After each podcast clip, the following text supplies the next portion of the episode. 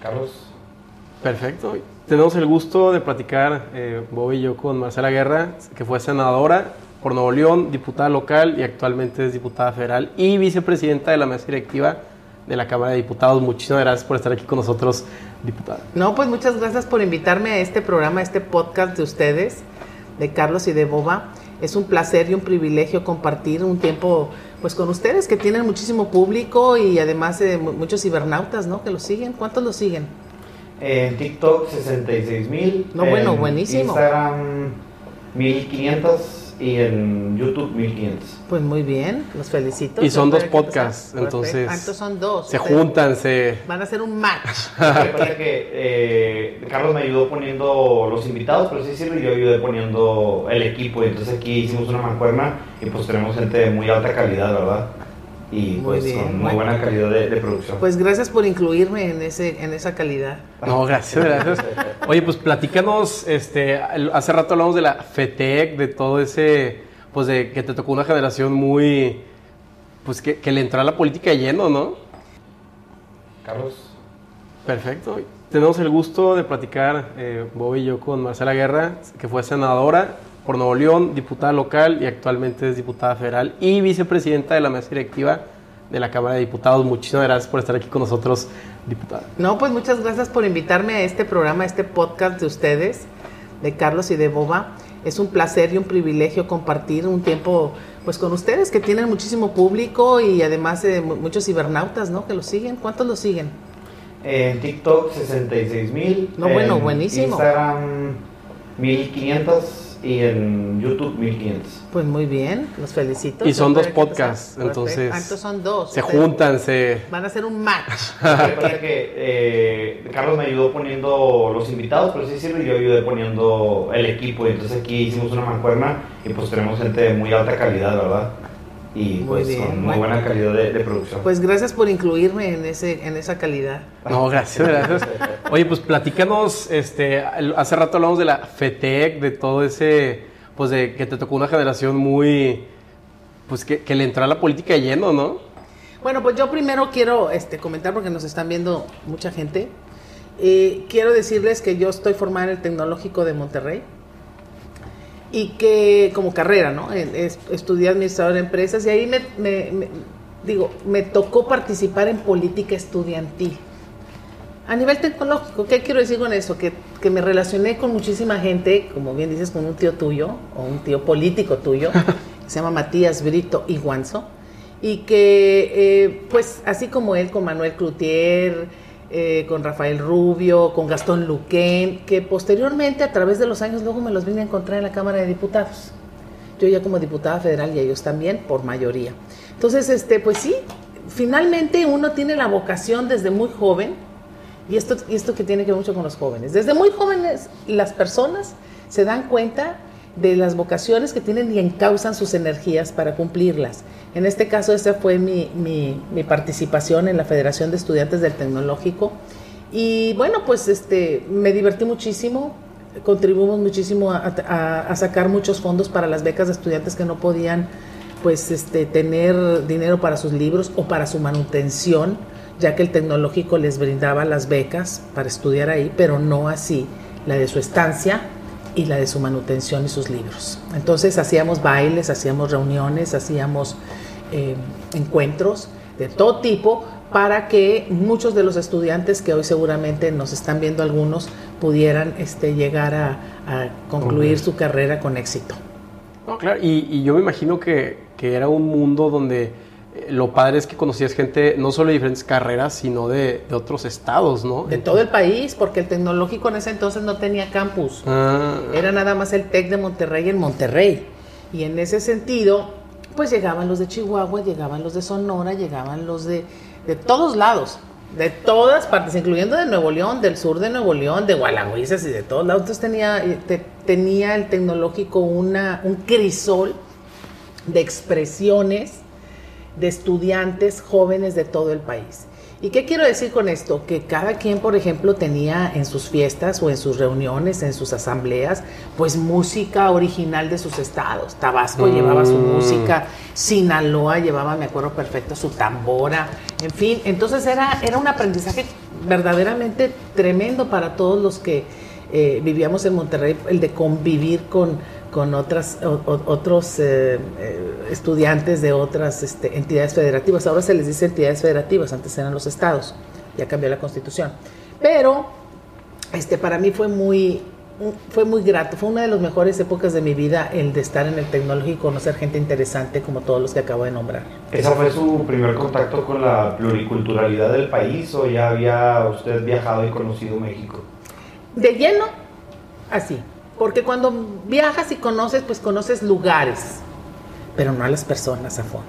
Y cuando tú convives como estudiante durante cuatro años o más con estudiantes de otras, de otras partes, pues eh, aprendes muchas cosas de ellos. Palabras, ¿verdad? Pues Palabras, vestimentas. actitudes, vestimentas, eh, eh, orígenes. Entonces empiezas a entender un relativismo cultural y no verte como un etnocéntrico. Porque, por ejemplo, yo que soy una regiomontana de cepa, me vería muy etnocéntrica si solamente tuviera el círculo regio. El círculo me refiero no solo a las personas, sino el, la parte esta de, de, cultura, ¿no? Entonces, cuando tú estás abierto a ver y ver a los demás, la otriedad que dice Paz, Octavio Paz, entonces tú aprendes de los demás y los demás aprenden de ti. ¿A través de qué? De la interacción, de la socialización. Eso se llama socialización. Claro. socializar con los demás es estar abierto al mundo y estar abierto al país, porque finalmente todos somos mexicanos. Sí. ¿Qué es lo que tenemos en común? Un territorio nacional, una constitución, un sistema monetario, eh, un idioma, en fin, pero no somos, no somos uniformes, no somos idénticos, somos distintos. Dentro de nuestra igualdad, somos diferentes. claro, y me imagino que, o quiero pensar que entrando a este mundo de, pues de la FETEC y de grupos estudiantiles, te preguntaba porque yo cuando estuve en grupos estudiantiles me encantó convivir con gente muy, muy padre, pero también vi batallas de poder, o sea, vi el otro lado de la moneda.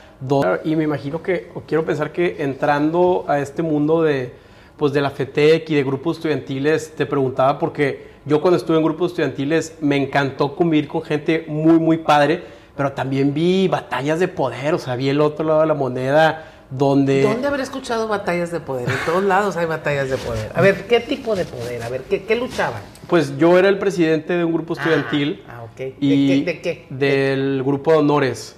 Grupo de honores. Sí, de un tipo de carrera, de especialidad de carrera del TEC. Ah, ok. Una, una que carrera. Que era como el 15% del TEC y estaba padre porque era de diferentes eh, la mesa directiva. Era la mesa directiva y me gustaba porque no solo era de mi carrera, sino eran muchas carreras en el mismo modalidad de honores.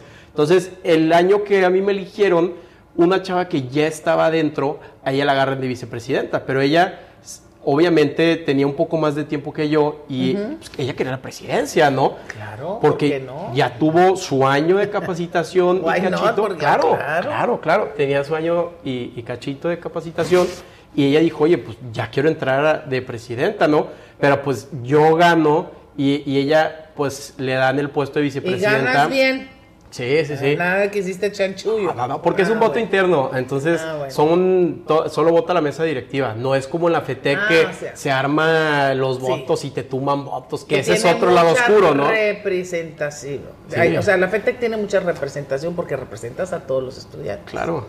Pero aquí es un voto interno. Entonces, ya cuando llegamos los dos al, al grupo, hubo choques porque ella quería hacer ciertas cosas, pero había una cierta jerarquía donde eh, se tenía que hacer. Y, y en parte creo que ella no le gustó sentir que, que no estaba tomando el último voto y, y me metieron al, al, ¿qué será? Hubo, metieron jueces de los grupos estudiantiles y hubo votación con una jueza ¿Y del saliste TEC. avanti? Sí, o sea, sí, Ah, bueno. este, terminé bien, pero dije yo, me impresionó que en un grupo estudiantil donde la verdad ay, no tenía poder, era un puesto casual, casual y aún así hubieron choques de Tanta poder. importancia también. Y imagínate, Eso se llama, ¿sabes qué? imagínate en el, en el mundo real donde ya hay intereses de por medio, Claro. ¿no? Dinero. Bueno, te voy a... Sí, siempre hay un interés y te voy a decir cuál es en lo que me acabas de platicar y compartirlo con la gente que nos está viendo.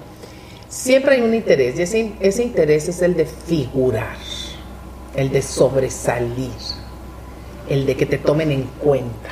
¿Sí? Claro. Ese es el interés. Ser reconocido. El, de- el del reconocimiento y está muy claro en la escala de Maslow. Seguramente lo aprendieron en la escuela, igual que yo. Entonces, ese es el interés. Segundo, la lucha por el poder siempre es real en todas las aristas en la especie humana. Aunque seamos animales, también entre los animales, somos animales racionales, también siempre hay el macho alfa, no es una, direct- no es una indirecta, pero este, siempre hay los que mandan y los que obedecen o los que se organizan, ¿sí? Y empoderan, en fin, esto es así, así es. Y después, bueno, pues este, el- el- el- la diferencia entre, aunque, aunque tú digas que no hay representación, siempre es luchar por la representación, porque todo cuenta y cuenta mucho. Y te voy a decir una cosa importante. En el, en el caso de, por ejemplo, de la FETEC, que era, con, es una, era una elección enorme, Sí.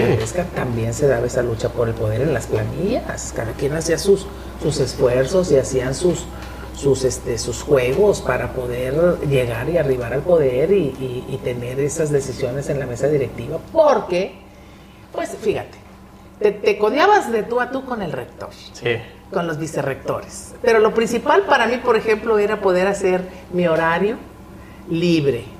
Porque ya cuando iba en ese entonces había unas, unas hojas, ahorita ya lo puedes hacer desde tu casa y está muy organizado. Antes te ponían puros taponcitos con tinta y entonces según el sorteo te tocaba y ya todo estaba cerrado y te tocaban con los maestros que tú no querías y a las horas más raras. Entonces a mí el estar en la FETEC te daba la oportunidad de hacer tu horario primero Preferencial. preferencialmente. ¿Por qué? Porque tú le tenías que dedicar tiempo a el estudiantado, al a los estudiantes, ¿no? A través de hacer todo esto que ya les acabo de decir desde un inicio. Entonces, la pasión es el ingrediente que, que- que te quería mencionar. Todo es pasión cuando estás luchando por el poder. Pero el poder para qué?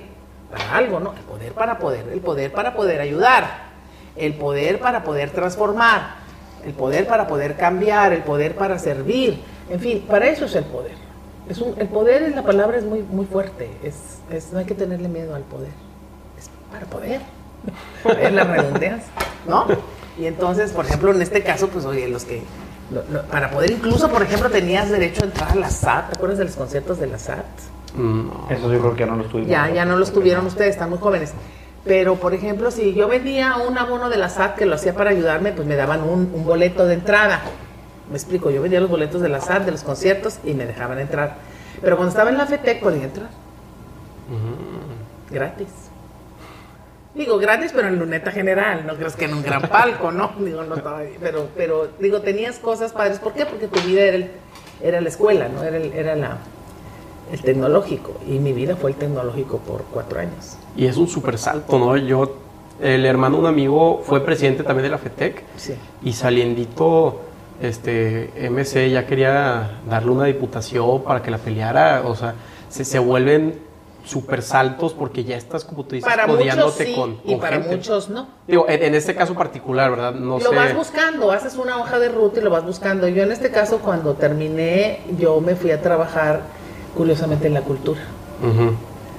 Este, trabajé en el Teatro de la Ciudad, trabajé en el Museo de Historia, luego me casé, me fui a vivir a Francia Ah, qué y entonces en París estudié más.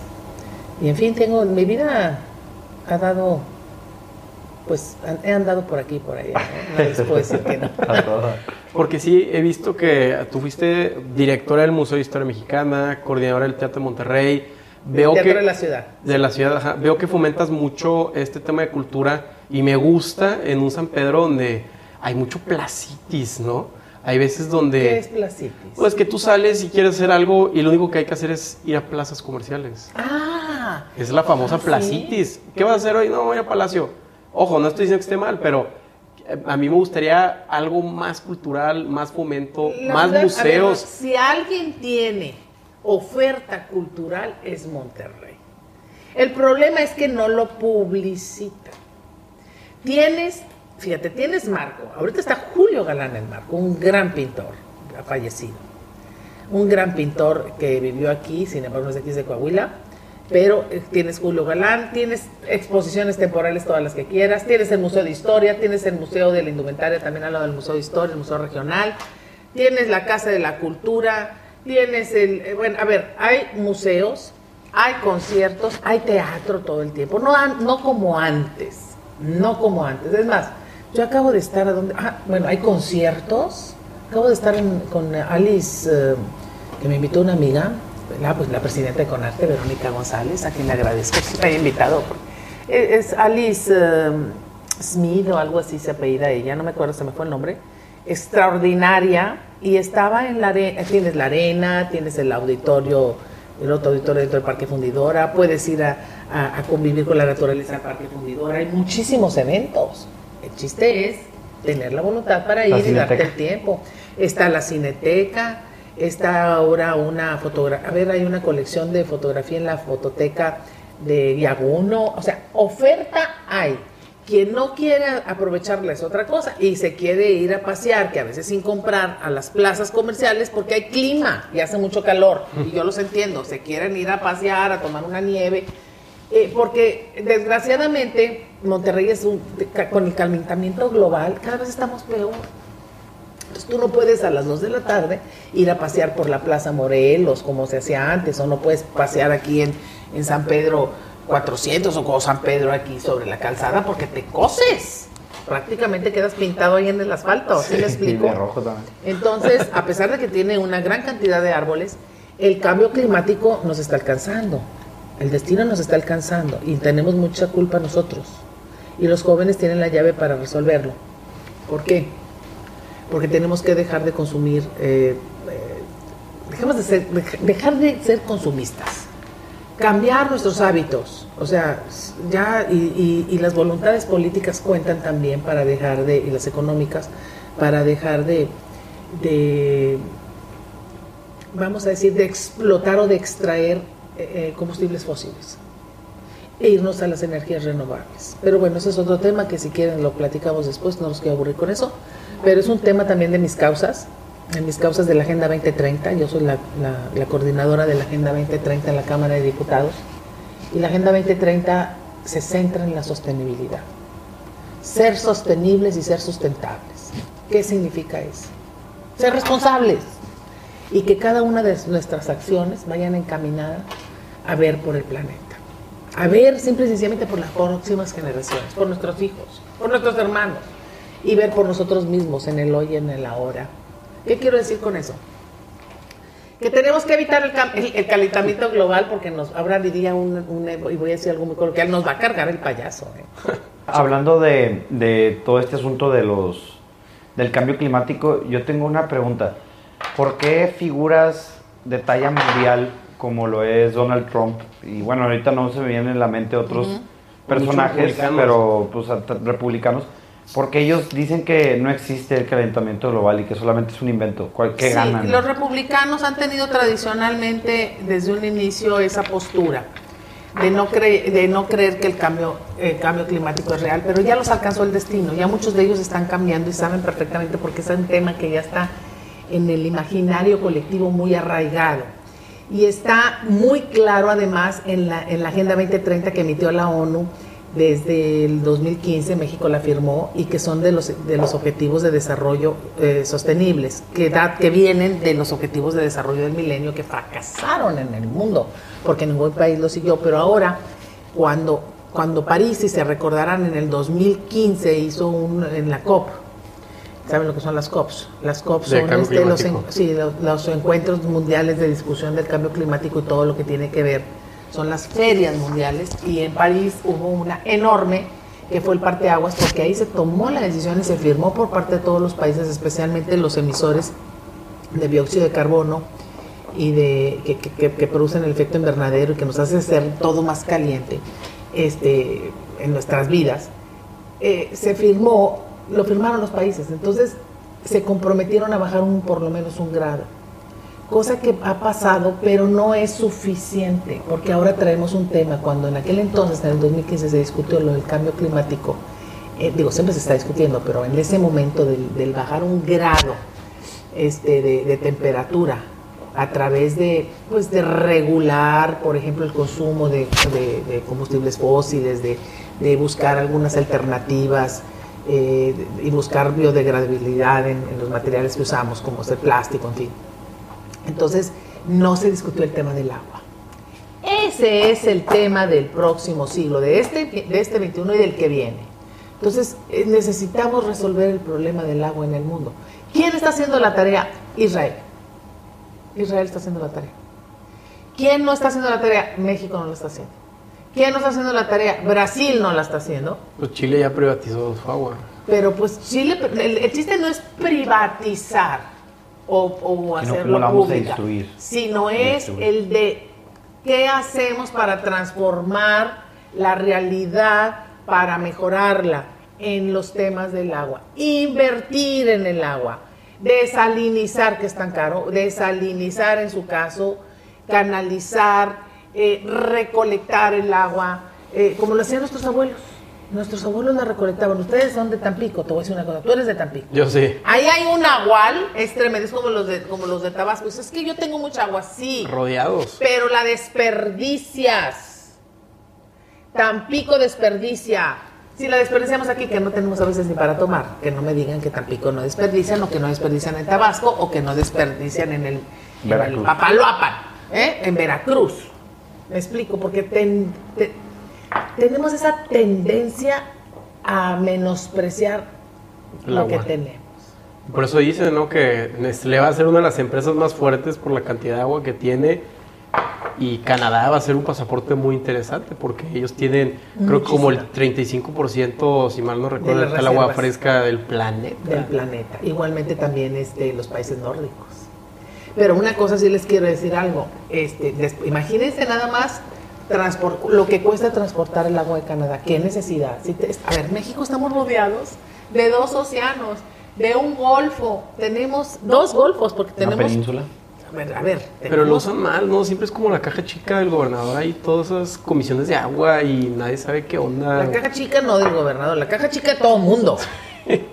Entonces digo, hay que, hay que corregir todas esas malas prácticas, incluyendo la peor de todas, que es la corrupción. Y no es un choro, ¿eh?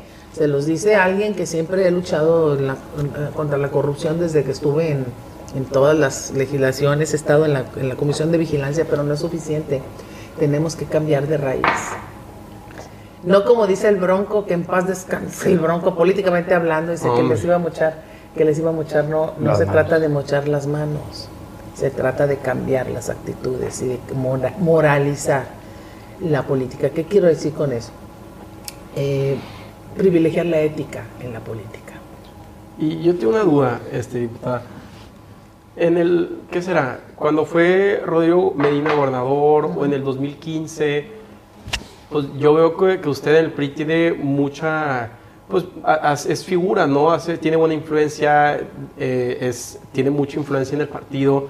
Entonces yo siempre me he quedado preguntando por qué no, no se postuló, bueno, el 2015 No, ¿Por sí qué fue, no me postula? fue por Ivón, pero ¿por qué no se la dan Por cuando- intereses. Porque tienen los intereses, los grupos preponderantes del partido tienen, siempre pretenden manipular al que se va a quedar o la que se va a quedar. Por intereses. Y ese es el problema. No les importa si hay talento, no les importa si hay, no hay Corazón. este. Eh, El corazón todo el mundo lo tiene seguramente en política y el corazoncito que les late a todos por la lucha por el poder, no. Sino son los intereses, ¿no? Quién me va a hacer caso, quién, a quién voy a manipular, quién voy a traer como un títere. O sea, ese es- esas son las. quién es mi grupo, son muchas aristas, esos son los intereses, ¿no? Y yo nunca he sucumbido a ningún apetito del poder. Trato de no, soy una, una humana, o sea, como ustedes, como todos, pero tengo la conciencia de no sucumbir a ningún apetito del poder. ¿Cuál es el poder? El poder del que acabamos de hablar. Pero hay apetitos del poder. Y hay quien se sirve del poder. Porque el poder es bueno para poder hacer cosas por el prójimo. Pero quien se sirve del poder no debe de ostentar el poder, no debe de llegar, ni siquiera de lejos. ¿Por qué? Porque sucumben con falta de carácter a los apetitos del poder. No dudo que muchos lleguen con las mejores intenciones, pero los apetitos del poder los vencen. ¿Cuáles son? El dinero, el tráfico de influencias, el, el, ah, la autocomplacencia, el que les gusta que los estén adulando todo el tiempo o las estén adulando. El de también el de la carne, perdón que lo diga tan abiertamente, pero que anda con fulano, con mangana, con sutana, con perengana. O sea, y por lo general con extractos de, de- de escalafón inferior, lo cual significa este, pues es muy mal visto, ¿sí? Sí. O sea, es muy mal visto. Sí, hay alguna hoy- jerarquía, ¿no? O sea, Sí, es- cuando hay una jerarquía, se presume que es un, es un acto incorrecto porque Claro. no hay consentimiento, no hay necesidad. O sea, hay un acoso, se puede traducir en acoso, en hostigamiento. Eso es otro tema, otros temas. Pero, son, o sea, los apetitos del poder no puede, o sea, deben de estar al margen. Entonces, quien se sirva del poder, sucumbiendo a los apetitos del poder, no debe de estar en. No sé si me estoy dando a entender. ¿Cuál es su propósito mm, a través del poder? ¿Para qué, o sea, ¿Cuál es el fin de tener poder Servir. para usted?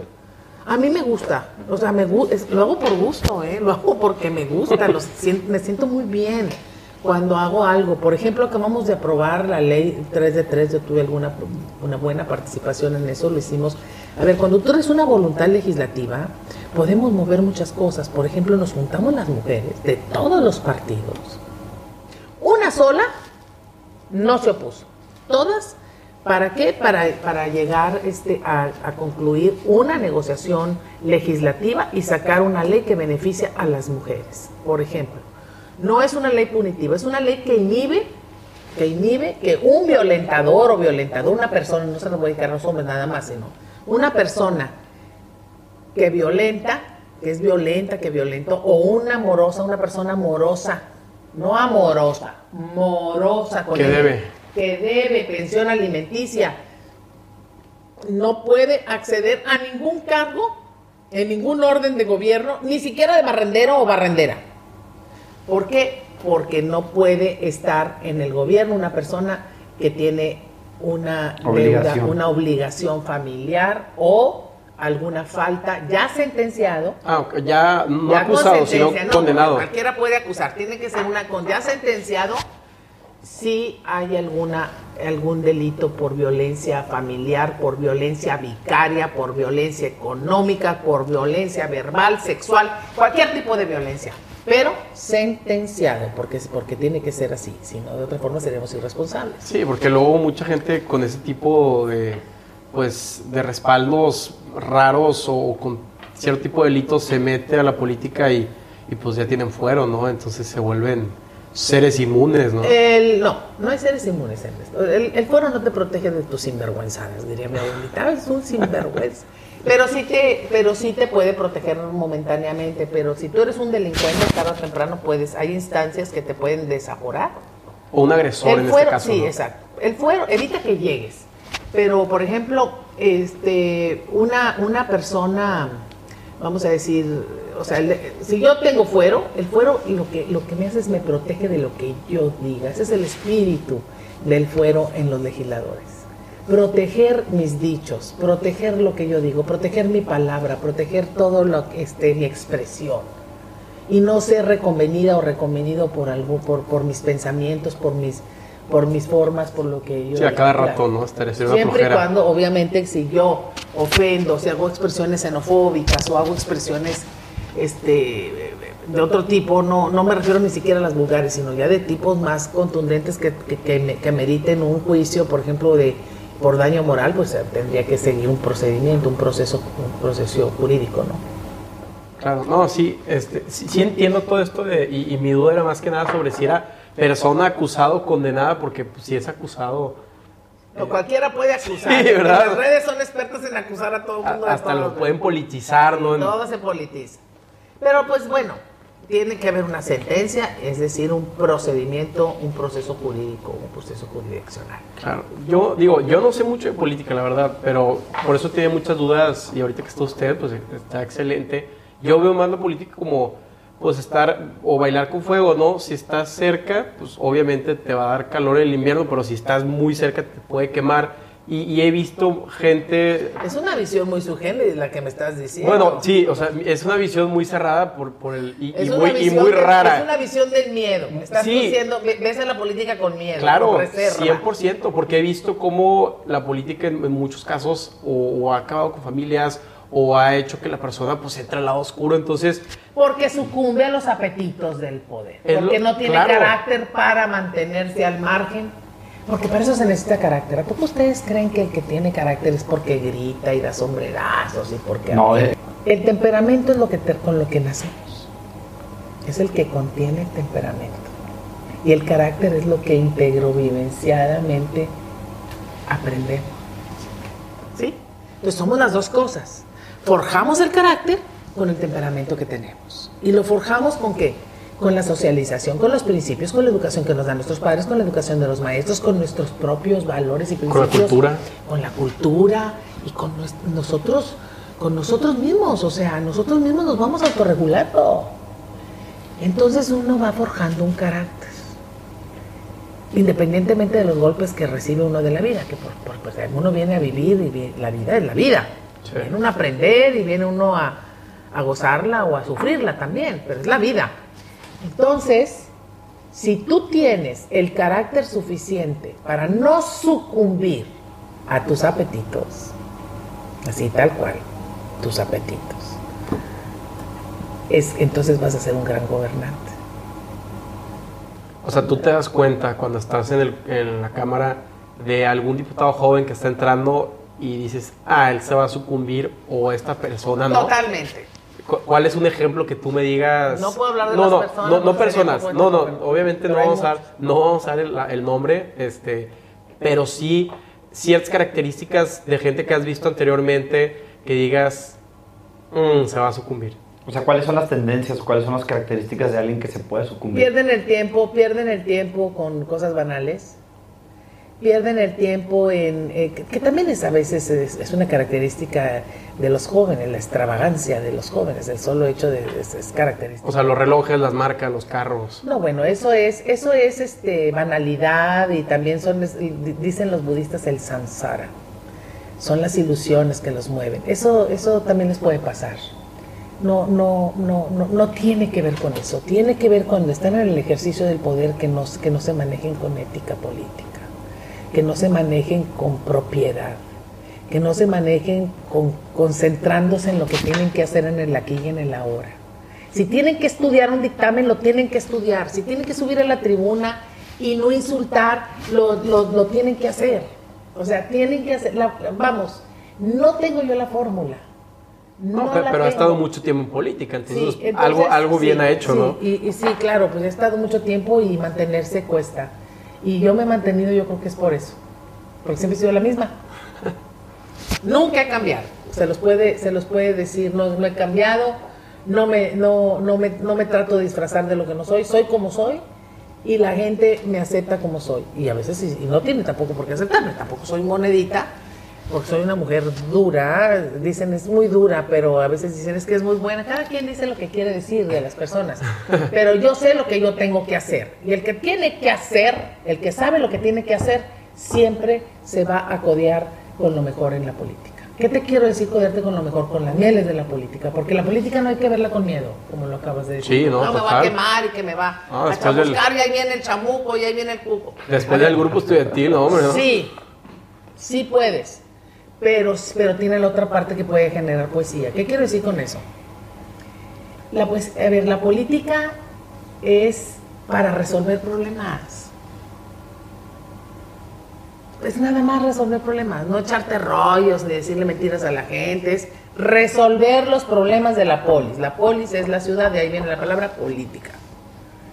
Y en, la parte ontológica de cada quien, es decir, lo interno de cada quien, todos tenemos una parte política de nosotros mismos. A ver, este, cuando ustedes están casados los dos, ¿no? No. no. Cuando se casen, van a, por eso se le llama la familia política. Van a tener que emplear la política para tratar a los familiares de la esposa. Por eso se llama la familia no te política. Bien. ¿Por qué? Porque la familia no se escoge, uno tiene que, uno tiene que actuar. Entonces, volviendo al tema de la política, la política es buena en sí misma. Es la gente la que lo puede la Gente es la, que la, gente es la que pervierte la acción política. ¿Sí me explico? Sí. Entonces, volviendo al tema de que este, de no sucumbir a los apetitos del poder, yo tuve un, profesor que decía eso, eh, un profesor psiquiatra, muy, muy prestigiado en Kennedy School en Washington. Y entonces decía que nosotros tenemos que tener muy claro las lealtades que tenemos. Entonces, ¿cuáles son tus lealtades? ¿Cuáles son mis lealtades? ¿A quién le tienes lealtad? Entonces, esos, son, temas que en política uno se tiene que, preguntar. Entonces, el juego del, equilibrio de las lealtades, es decir, juega mucho también en la ética política. En el sentido de, y quiero ver si entendí, tú tienes que conocerte bien a qué causas verdaderamente crees Exacto. y, y quién eres, cuáles son tus tentaciones para al momento de que llegue el juego político no, no sucumbas a... No sucumbas a tus apetitos. A tus apetitos. Y los apetitos ya dije cuáles son. El O al mareo, dinero. ¿no? Sí, eh, no, el mareo es consecuencia de sucumbir a los apetitos. Ah, ok. El mareo, el que, el, el que se marea es porque no está preparado para el poder. Hay un chorro de esos, ¿eh? Y de, de esos. Uf.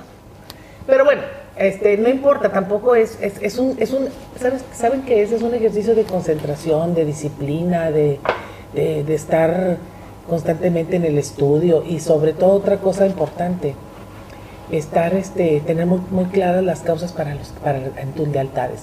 Por ejemplo, si tú eres un dirigente sindical, un líder sindical que llegaste para representar a la clase trabajadora, a los trabajadores, a los obreros, tienes que tener, tienes que tener esa, esa, esa ruta de representar realmente a la clase trabajadora de los obreros y no abandonarlos en, por ninguna circunstancia.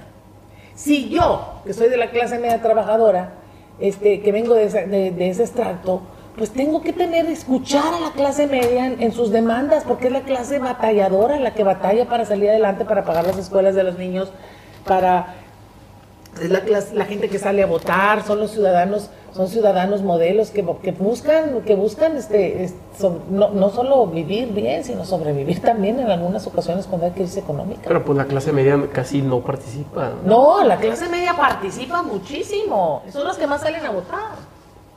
¿Sí me explico? Entonces, pero yo independientemente de su participación, yo, si yo represento a la clase media, lo tengo que hacer con, con- con dignidad. Tengo que hacer que la gente sepa que los estoy representando. Por ejemplo, si a mí me dicen, me acuerdo perfecto porque le sacamos a Calderón al presidente Calderón, me acuerdo en la, la deducibilidad. ¿A de- quién? a- al presidente Calderón, en aquel entonces yo era este, diputada y era oposición, y sacamos la deducibilidad de las escuelas privadas para ayudar a la clase media. Porque si una persona, y estamos en plena crisis también, una persona que tiene a sus hijos en el kinder o tiene a sus hijos en la, en la escuela y estás pagando una escuela privada, quiere decir que le estás quitando una carga al Estado en la escuela pública y le estás permitiendo que una persona que no puede pagar la escuela privada puede entrar a la escuela pública, porque ya están a veces muchas de ellas saturadas, otras no tanto, pero en fin. Entonces, eso debe de ser retribuida con un, con un estímulo fiscal. Entonces hay un estímulo fiscal, había un estímulo fiscal. Ya no. Sí, se mantiene, se mantiene todavía. Pero te voy a decir una cosa, ahora el presidente, ahora en la 4T, está en un embate y está en contra de las clases medias. Las clases medias y contra las clases altas, pues las clases altas son muy pocas familias. ¿Sí me explico? Muchas de ellas ya ni siquiera viven en el país. Pero todos los que estamos aquí sosteniendo este país, los que tenemos la fuerza productiva por las pymes, las, las pequeñas empresas, yo con ese tipo de gente me identifico. No, y tener una pyme es Lucho durísimo. por las pymes, lucho por las me pymes, que son las medianas, y lucho también por todo, la- todo el sistema, el sistema de producción, lucho por ellos, porque cuesta mucho producir. Yo tengo un emprendedor en la casa que es mi hijo, y lucha muchísimo, sobre todo en pandemia, ¿cómo les fue? Y ahora los millennials son tremendos porque no le quieren trabajar a nadie. ¿O me equivoco? No, pues si nadie quiere ter- No, tener porque, su jefe, no, ¿verdad? porque sí, todo el mundo quiere emprender y todo, porque es una nueva generación de mexicanos y de mexicanas que quieren hacer sus cosas aparte y vender y hacer cosas o, generar ahora con la, con la industria digital y todo eso, ¿no? Entonces, eh, creo que hay que darles oportunidades. No hay que darles dinero. Yo no creo en darles dinero. Hay que dar becas, sí, pero becas para que estudien, no becas para que se mantengan y luego no sé en qué vaya a pasar. Pero becas para que estudien o capacitación laboral, para que trabajen. ¿Sí me explico? O sea, yo, yo sí creo en los jóvenes. En los- yo he luchado mucho por ellos, porque los jóvenes, yo fui joven y no había las oportunidades que tienen ahora. Hay más cada vez. Pero también es más difícil porque hay muchos apetitos también, ¿Cómo? que son las drogas. Las drogas que están en la calle. Hay, muchísima, hay, muchísimas drogas sintéticas y, y naturales y de todo tipo que, que ponen en peligro la vida de nuestros jóvenes. Entonces, pues tenemos que luchar, tenemos que luchar porque las drogas no es un tema de seguridad, es un tema de amor. Uno, un, un joven que anda, que anda en drogas es para evasión, para probar, por extravagante, por lo que tú quieras. Sin embargo, nosotros necesitamos este, hacer campañas, el, el Estado mexicano tiene que hacer campañas contra eso y tiene que atacar el problema de raíz. Pero No solo, es, también- no solo es un tema de seguridad. Está bien como De- salud mental, ¿no? ¿Cómo? El tema de las drogas. ¿Cómo salud mental? Pues sí, yo, yo siempre he visto que las drogas muchas veces son como un efecto secundario de, de una mala, eh, una sociedad que tiene un mal acercamiento hacia la, la salud mental, ¿no? No, hombre, pues ahorita si yo te dijera las estándares de quién se droga, mucha gente se droga. Y no crean que nada más es con la cannabis, ¿eh? La cannabis, ya, la cannabis, dice alguien. Ay, no, la cannabis, ¿qué? No, drogas el fentanilo, todas esas drogas que, que le dañan la cabeza a los jóvenes y que luego los sacan y los dejan en las profundas depresiones. Y eso hace que sean completamente improductivos, pero además la- la- producen dolor en la familia. Muerte Hay mucho también. que hacer y muerte, claro, hay un dolor permanente. Entonces, porque tú ves a la persona que se va deteriorando. Yo que trato con gente todo el día lo veo. Lo veo en, en las colonias populares, lo veo, porque hay muchos tipos de baratas, caras, de todo tipo. Y es un tema, este, hay un mercado de eso. Entonces habría que, eh, tendríamos que discutir el de la legalización de las drogas naturales para poder tener que el Estado tenga el control de eso. No puedes, el- el- la- los, los narcotraficantes o el crimen organizado Bueno, no debe ni puede tener el control de todo eso. no seríamos los primeros en hacerlo, ¿verdad? Ya hay otros países que lo han hecho. Y Uruguay. podríamos- creo que también Portugal, Canadá un poco. Sí, Holanda. Podríamos aprovechar estos modelos o estos experimentos que ya pasaron para tomar lo bueno y desechar lo que no funcionó, ¿verdad? No es como que estaríamos entrando a ciegas a, a- a algo que, que seríamos como pioneros, no, ya existe y podemos basarnos en, en otros países. Claro, en experiencias exitosas. Pero bueno, son temas, son temas dolorosos, yo sé, son temas difíciles, pero de todas maneras yo como diputada y los diputados, los representantes populares los tenemos que abordar. No hay que tenerle miedo a eso. Ahí sí que no hay que tenerle miedo. Diputada, eh, eh, dentro de la Cámara todos se conocen, eh, hay fricciones ya después de que se terminan las sesiones, o ya fuera del- del- de la Cámara son amigos o no, ¿cómo está ese asunto? Sí, como un partido de fútbol, Mira, ¿no? somos, somos 500. Es muy difícil, y 500 si son diferentes fuerzas políticas. Y luego cambian, ¿no? Unos, un año, otro. Y, y luego otros se van este, a trabajar a sus entidades federativas con sus gobernadores o con sus alcaldes y llegan otros, en fin. Pero no se conocen todos.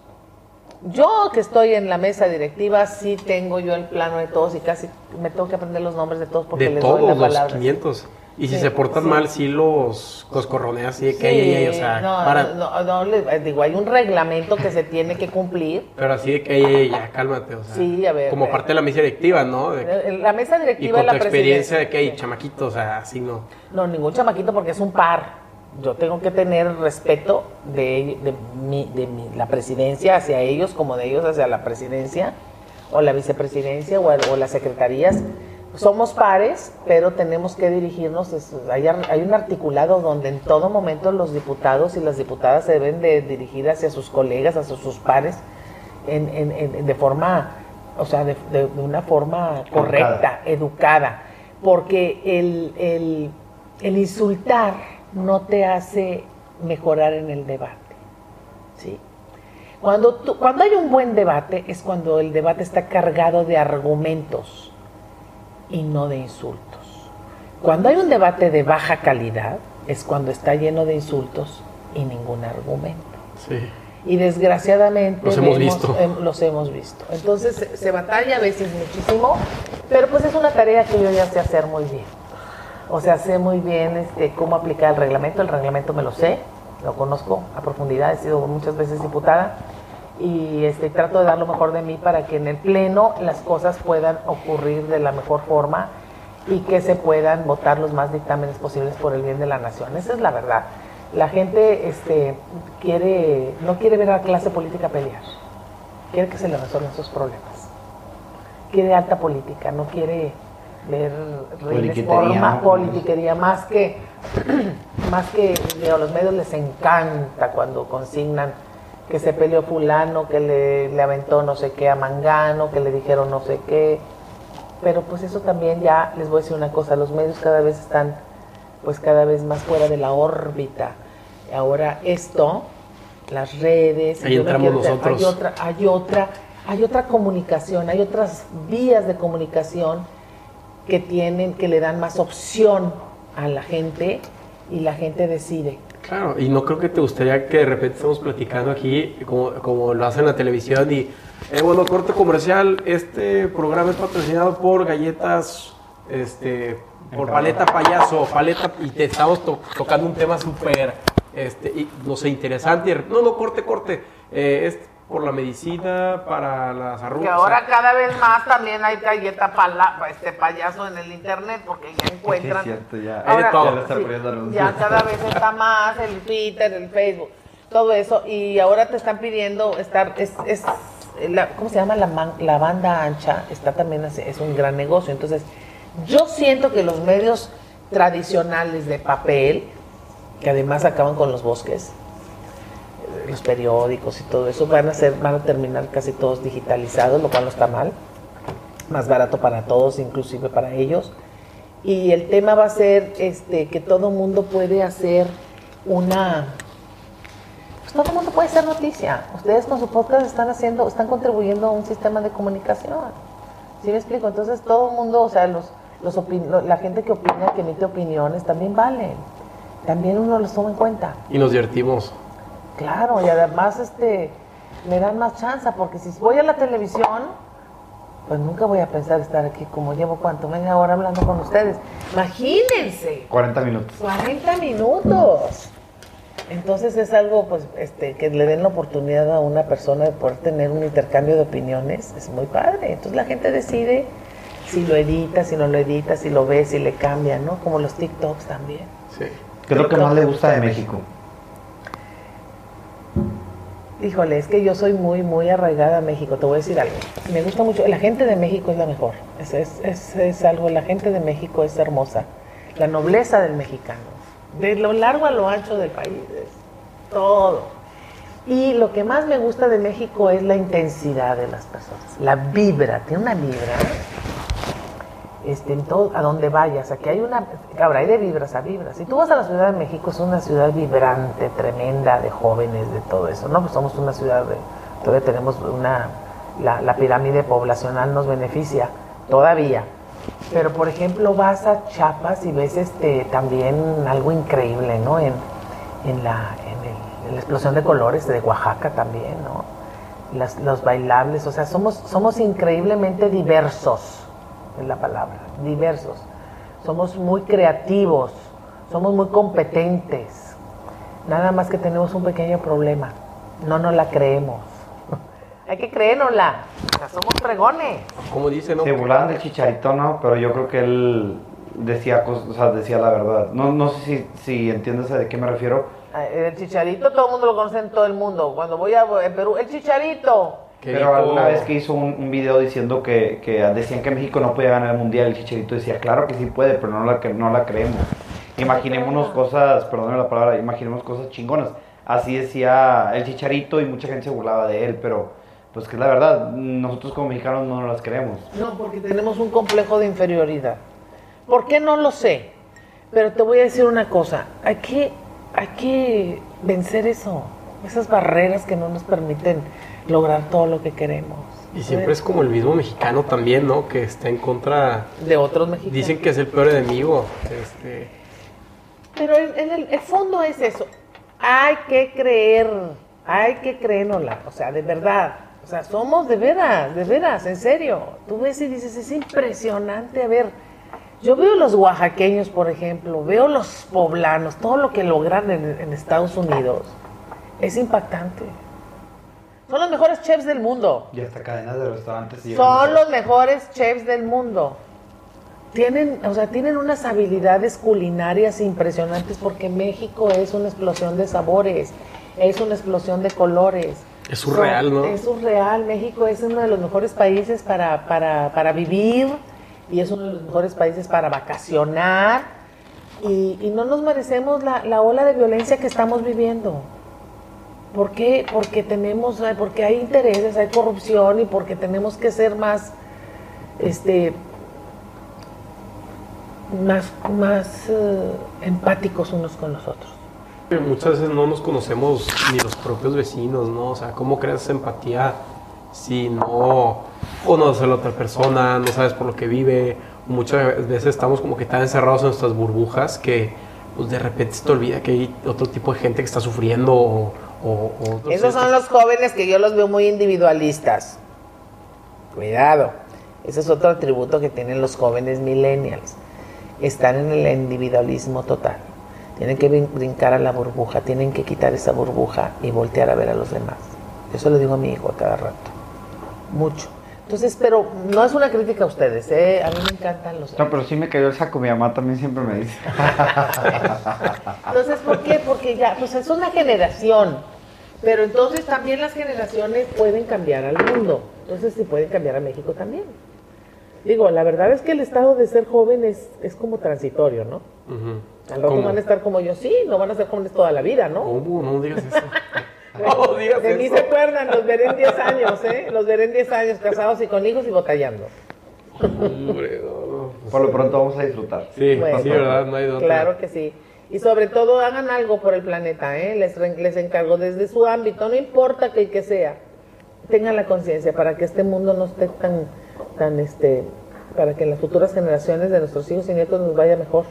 Pero pues también, ¿cómo, tipo, con el caso de las energías, y sin no hacerme tan técnico, ¿verdad? Porque luego se puede volver súper aburrido, pero ¿cómo podemos agarrar energías sustentables y al mismo tiempo ser productivos? Y Ándale, bueno. pues yo no quiero, o sea, ok, bien padre el- este, la energía eólica, pero pues yo no quiero que me cueste más cara la gasolina para moverme de lado a lado, ¿no? Si la inflación ya me está comiendo todo. Y ahora ya va a ser, te voy a decir algo, mira, ya no va a haber carros ni siquiera eléctricos, van a ser, se van a mover con helio.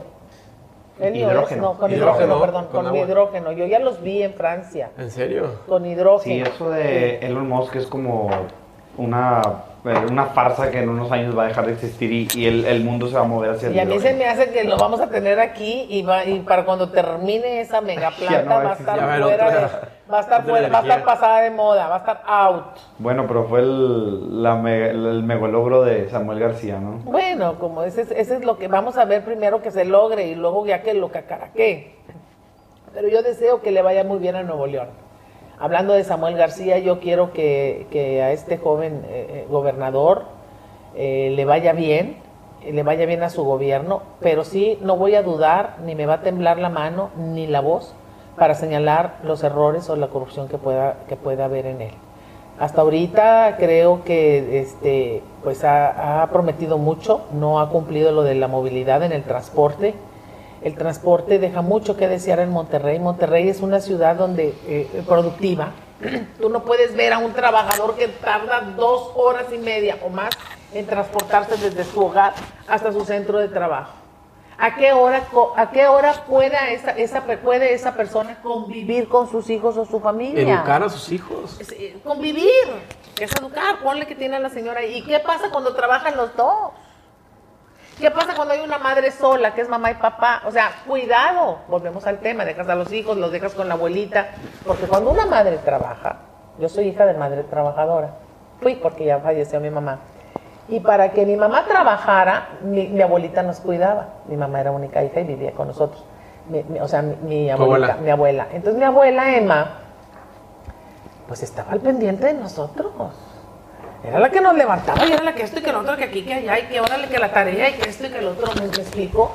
Porque una mujer que trabaja depende siempre de otra mujer para hacer lo que nos corresponde. Es una tarea increíble porque, mira, muchas veces son pues, de las muchachas que nos ayudan, de las nanas de los niños, la que lo pueden pagar, de las abuelitas, de las tías, de las vecinas a veces. ¿Ahí ¿No ves algunas que andan haciendo viajes? Sí. La vecina se organizan y van y viajan un día, le toca una, otra, otra, otra para llevar a la escuela a los niños. Entonces las mujeres nos sabemos organizar muy bien para la vida diaria de las familias. Entonces hay que el, el Estado tiene que garantizar una calidad de vida en el transporte, en la seguridad, en el esparcimiento, tener buenos parques, tener buenos lugares y seguros. ¿Para qué? Para que la ciudad sea resiliente. las ciudades, las ciudades resilientes y seguras para la gente. Que genere felicidad, muchachos. ¿Ustedes no quieren ser felices?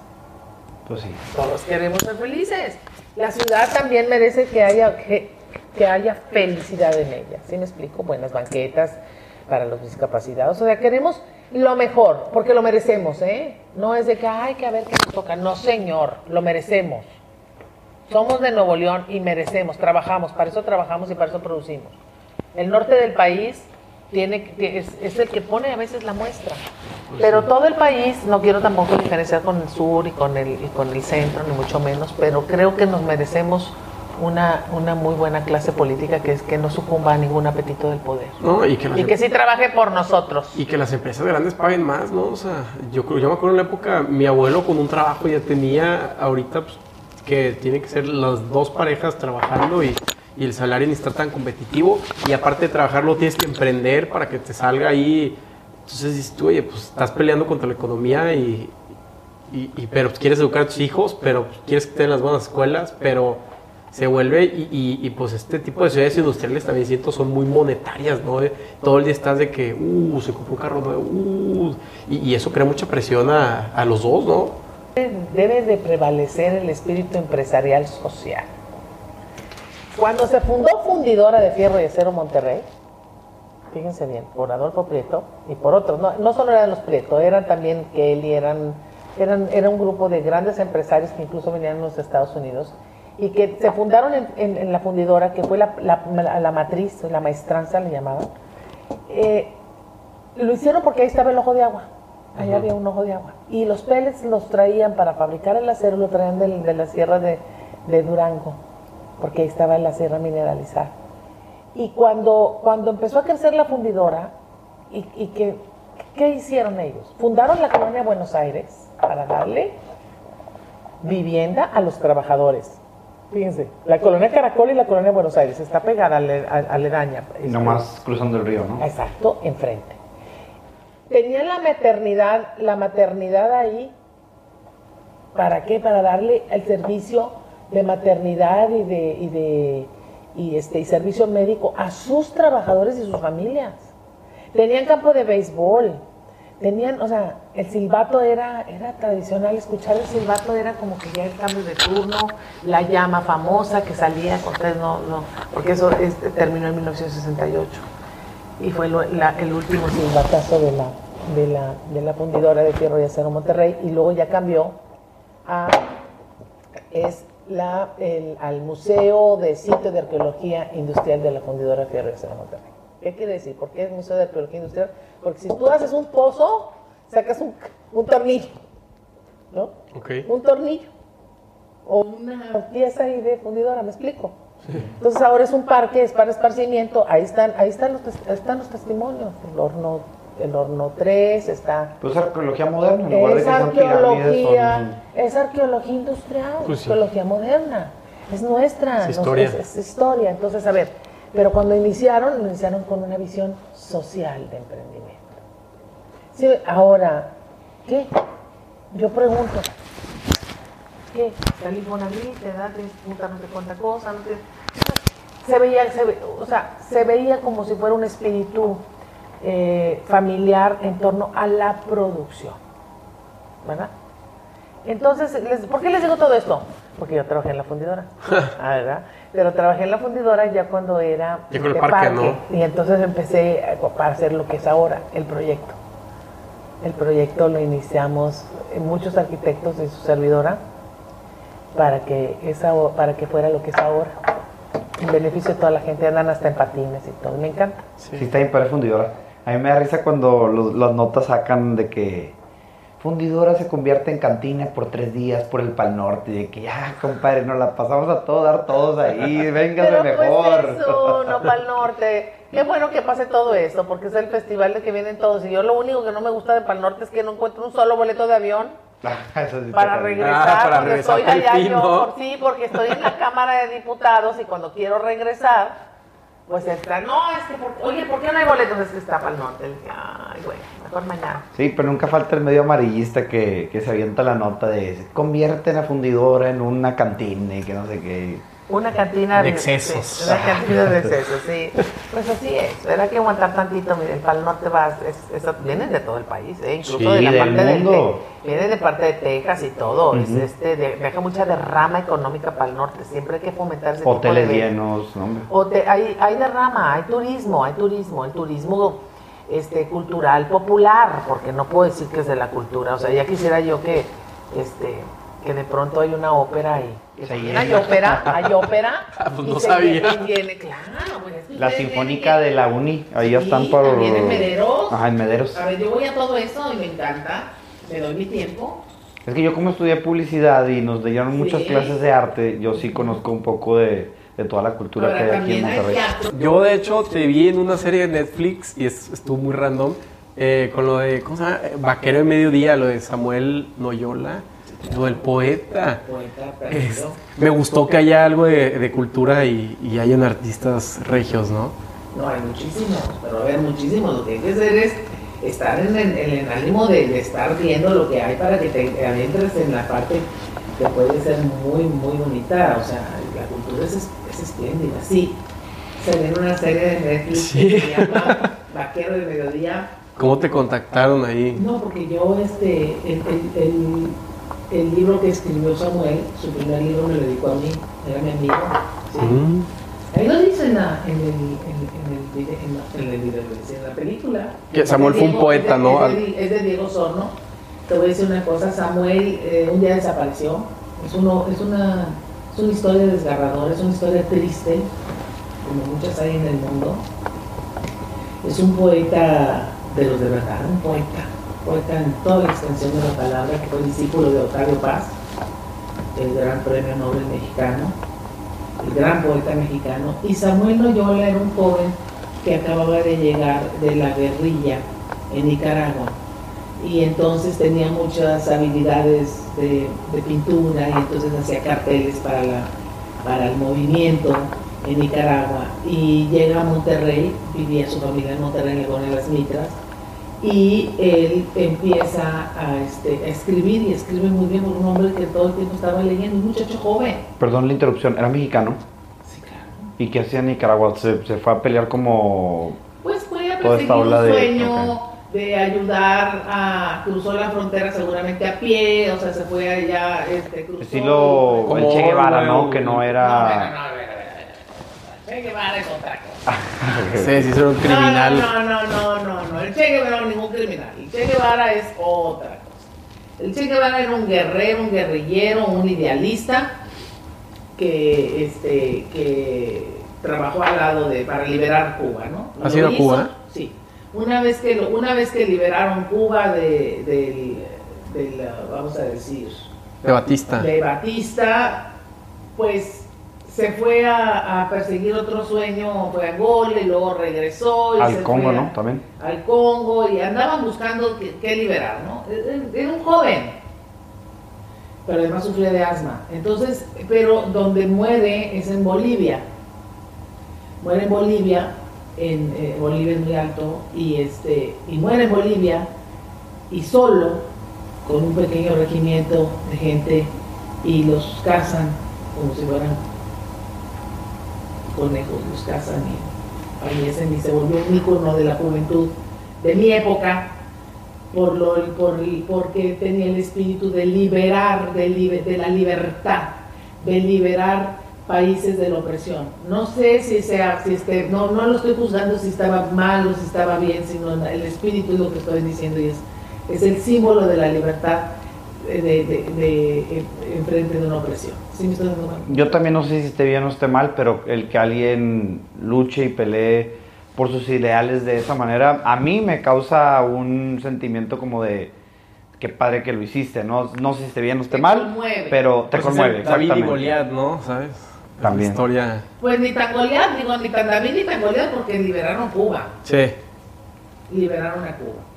Pero bueno, Regresando a, A Samuel Loyola. regresando a Samuel Loyola. Fue a Nicaragua. Nos fuimos hasta Ay, nos Cuba. fuimos al Che, porque Ya. que.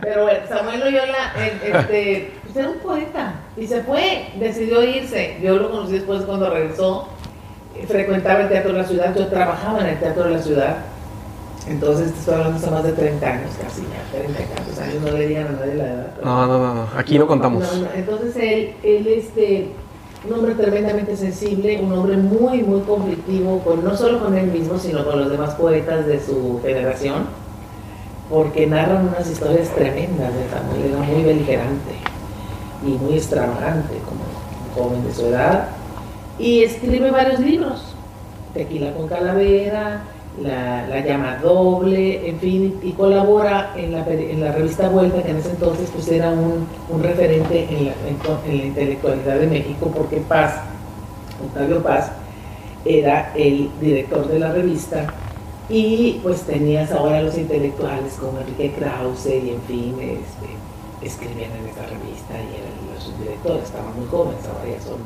hombres ya más edad.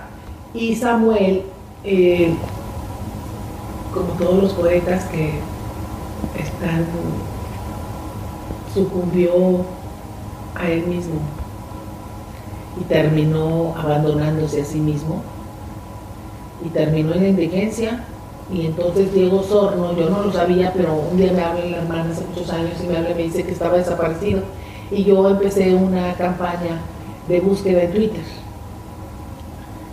y empezaron a, llegar este, pues, eh, algunas, algunas pistas, unas verdaderas, otras falsas, en fin. Y entonces Diego Sorno toma eso, el periodista, y, el buen Diego toma eso y hace de todo esto una producción con Bengala, que es, productor, junto con otros compañeros, otros compañeros de él, y hacen esa película y, y entonces se encuentran y, y- y reúnen a compañeros de la generación. Muchos de ellos no los conocían, otros sí. Juan Robles, por ejemplo, que era su cuate, cuate, pues Juan Robles hace una narrativa deliciosa sobre los lugares que frecuentaban en el distrito o aquí en Monterrey, que él era camarógrafo productor del Canal 28 en aquel entonces. El Canal 28 era, no, perdón, el Canal 8 Senpai. O sea, que era ahora Televisión Azteca. Entonces, te estoy hablando de hace muchos años. Y en fin, y luego también María Belmonte, eh, los poetas, este, compañeros, también muchos de ellos, Araiza, promotores culturales que convivimos, José Jaime Ruiz, que ahora es periodista, en fin. Eh, entonces, gente que convivió con él de muchas formas y dio testimonio. ¿Cómo cayó en la indigencia? No lo sabemos. Él simple y sencillamente lo decidió. Él decidió vivir en, vivir en el Caribe, luego iba a ir, este, eh, o sea, eh, de eso trata la película. Ah, ok. La voy a Pues hay ver. que verla, véanla, porque es, es, es, como dice otro poeta, dice, desapareció, se esfumó, como mucha gente que se desaparece en este país y nadie hace nada. Y no, no, no sabemos dónde está. Y te lo juro que lo estuvimos buscando. Sí. pero tenemos el legado de él, que son sus libros, y las historias de todos los allegados de él. Él era mi amigo y yo lo recuerdo con aprecio. Pues Diego dice este, que en una nota que a él le gustaría pensar que, que Samuel está en, en Madrid, se hizo musulmán y que se está riendo de todos nosotros, ¿no? Por ese comentario. Eso es lo que dijo Diego, por eso cuando dijo, ¿de qué te vas a reír? Digo, me voy a reír con Samuel pensando eso, ah, y nos reímos, ¿no? Entonces, este, sí. O se pudo haber ido a otra parte del mundo, lo sabemos. Simplemente se fue. Pero, eh, digo, es una historia súper trágica, pero me gusta saber que, que hay un contexto y hay gente cultural en esta ciudad que está fomentando todo eso. Y, y digo, no es un, art, un alto arte, pero pues veo que hay- últimamente ha habido mucho cine promocionándose en Monterrey. ¿Por qué? No sé, pero mi teoría es que como hay muchas biosferas dentro de Monterrey, tú en tres horas puedes estar en dunas, puedes estar en, en al agua en cuatro, hay bosque y, y Hollywood se fundó en parte por eso, ¿no? Porque tienes muchísimas biosferas para grabar y pues es mucho más barato que la Ciudad de México. Entonces veo que se está fomentando este tipo de cosas. No solo es eso, no solo son las locaciones, yo creo que también tiene que ver con el estímulo fiscal del cine. Ese Ok. me tocó hacerlo a mí, junto con otras diputadas y diputados en la Secretaría de la Legislatura, ese estímulo fiscal. ¿Cuál es el 130 El y no algo así, no? El de Ficine o el de IMCINE. IMCINE. Sí. Pero no, no es del IMCINE, es del gobierno, es el estímulo fiscal para, 189 creo que es. para hacer este, para hacer películas. Y ese estímulo fiscal funcionó y gracias a eso le dio un boom a todos los productores. 100%. Entre ellos Iñárritu, ¿eh? Sí. Entre ellos Iñárritu, entre ellos también este el Chivo Figueroa. En fin, a ver, todos ellos este eh, salieron de, de aquí. Digo, no de aquí de Monterrey, sino de, De México. de México. Y tenemos, ¿sí saben ustedes que los mejores directores del mundo son los mexicanos? Claro. No hay otros, ¿eh? Digo, sí hay, está Oliver Stone, está este Scorsese, pero a ver, los mejores directores del mundo y el mejor fotógrafo del mundo son los mexicanos. Es que vivimos en un país muy surreal, ver, entonces sientes que estás en el cine A todos ver, los días. Guillermo del Toro, ¿no les gusta Guillermo del Toro? A mí no tanto. ¿Por qué no te gustó por sus personajes? Pues no estoy, no soy tan fan de los monstruos y no me gustan las películas animadas. Ah, ok. Pero, pero reconozco que es una, No que es un no, monstruo. sí, es un. Que- que- o sea, no que te es- gustó Pinocho. no, la, no la pude ver. Pero a ver, no, estás como mi hijo. No yo la he Hombre, visto. no, me es que aburrió pero- y empezó a cantar y dije, no, ya. No, es Pero que- es mi, es mi gusto personal, yo sé que soy el raro. Bueno, yo estuve en Nueva York a ver, a ver cómo lo hicieron. Hay mil pinochos, hicieron más grandes, chiquitos, o sea, porque es una, es cine artesanal. ¿Cómo le dicen stop motion? Sí, es stop motion, pero- artesanal. O sea, tú estás viendo, es, es todo en miniatura y entonces está filmado de una, de una forma impresionante. Son muñecos tallados de madera, grandes, chiquitos, medianos y todo. Y entonces, pero a ver, a mí me parece, primero la historia de Pinocho es fascinante. No es el niño que dice mentiras, o sea, que le crece la nariz. Muy triste esta, ¿no? es, es, es una es, es, es- Pinocho es un niño que quiere conocer el mundo. ¿Sí? Y que quiere tener experiencias y, vive- y, y vivirlo, ¿no? Y entonces de ahí viene el, el- el tema de Pinocho. Obviamente con el argumento este de, evidente que lo, que lo, que lo, lo- lo- lo hace bien, que le crece la nariz cada que dice una mentira. Pero eso no es el centro. El centro es que es un niño inquieto, curioso, que quiere este, y que es bueno además. Que no es un niño perverso ni nada, sino siempre rescata al, al, al, al prójimo. Entonces, vela, es algo excepcional. No sé por qué no te gustó. La de la forma de- del agua no te gustó. No, no, tampoco la vi. Ni la del laberinto del fauno. No. Son Qué buenas. bárbaro. Son unas- son unas piezas maestras. Mimic. Yo soy fan de Toro. Me gusta mucho. Y el gabinete de las curiosidades, ¿no has visto? Yo empecé el primer, el primer capítulo, pero la verdad es que últimamente no he visto mucho la tele, entonces no, no le seguí. Sí, bueno. eh, hay que ver Del Toro desde el principio. Y te voy a dar una para que te guste. mira. La primera película del Toro fue conociéndolo a él. Yo la vi en, en Estudios Churubusco. Mm, en la Ciudad de México. Sí. Y se llamaba Cronos, la invención de Cronos. Del dios del tiempo.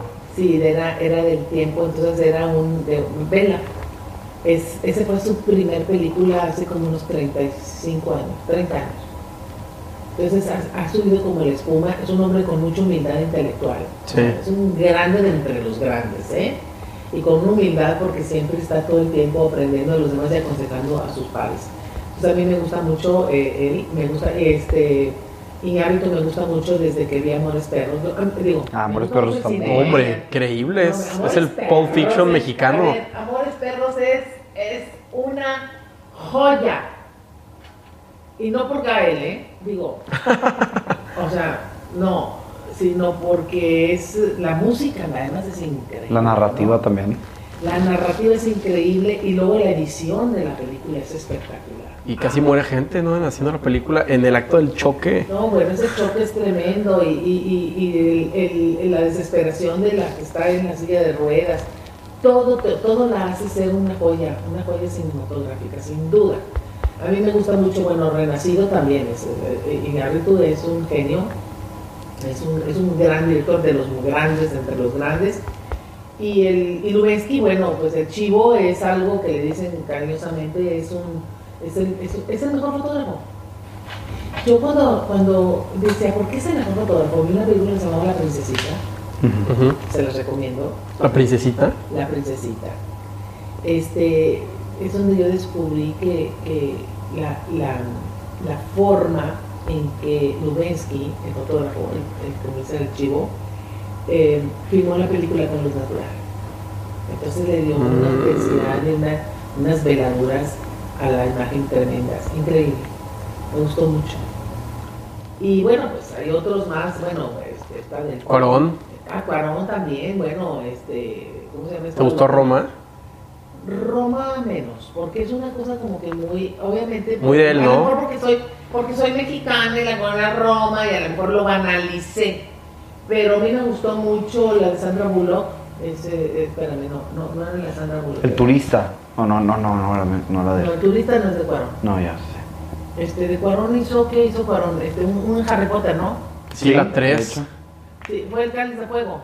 No, fue la del prisionero de Azkaban. Ajá, Ah, pero Azkaban. es- es espectacular con, con Gary Oldman. Sí, a mí me gustó mucho. A- a ver, lo- lo- Y tu mamá también creo que también le hizo Cuarón. Ah, esa también está muy buena. ¿No es de Almodóvar? No. No sé quién sea, pero. ¿Tu mamá también? Sí, la del road trip a a Oaxaca. Oaxaca. Ah, ya. Pero Cuarón me gusta, bueno, está, a ver, eh, ¿cómo se llama esta galáctica? ¿Cómo se llama la Sandra Bullock que se llama esta de espacial? Pues la buscamos. Búscala. ¿Cómo se Y tu mamá también es de. Alfonso Cuarón. Sí. Ah, entonces, Ah, Gravity. Ah, sí la vi, Sí. también está muy Sí. buena. No, no, no. Sí, se me olvidó. Y. Lubeski, fotógrafo. Eso es un masterpiece. Además, sí le debió haber ganado. No ganó ¿Quién ganó? No sé, no me acuerdo quién se lo dio. Me encanta, sí. ¿Qué más, compañeros? Pues digo, creo que podemos terminar con política local. Este, me, me resuena el hecho de que hay ocho o nueve personas aquí en San Pedro que hayan levantado la mano para ser alcaldes. Creo que en años anteriores, creo que en años anteriores no ha pasado, entonces para mí se me hace una novedad. No sé qué vaya a pasar, se me hace muy interesante, pero nos encantaría saber tu opinión, ¿no? Bueno, yo eh, no, no soy de San Pedro, yo creo que deben de levantar la mano quien quiera, ¿no? Y, sobre todo si hay posibilidades que compiten, que, que- que quiera competir, nada más que sí que deben de acercarse desgraciadamente a los partidos, porque el sistema nacional de partidos, casi creo independientemente de los, de los de los independientes, que también se puede, están regulados en la Constitución y en la ley electoral, pero creo que eh, pues el que quiera que levante la mano y que, se, que, que, que, pues, milite, si milita o no los partidos, que sea pues, bienvenido, ¿no? Entre más oferta haya de personas que quieran venir a cambiar la realidad, adelante, bienvenido.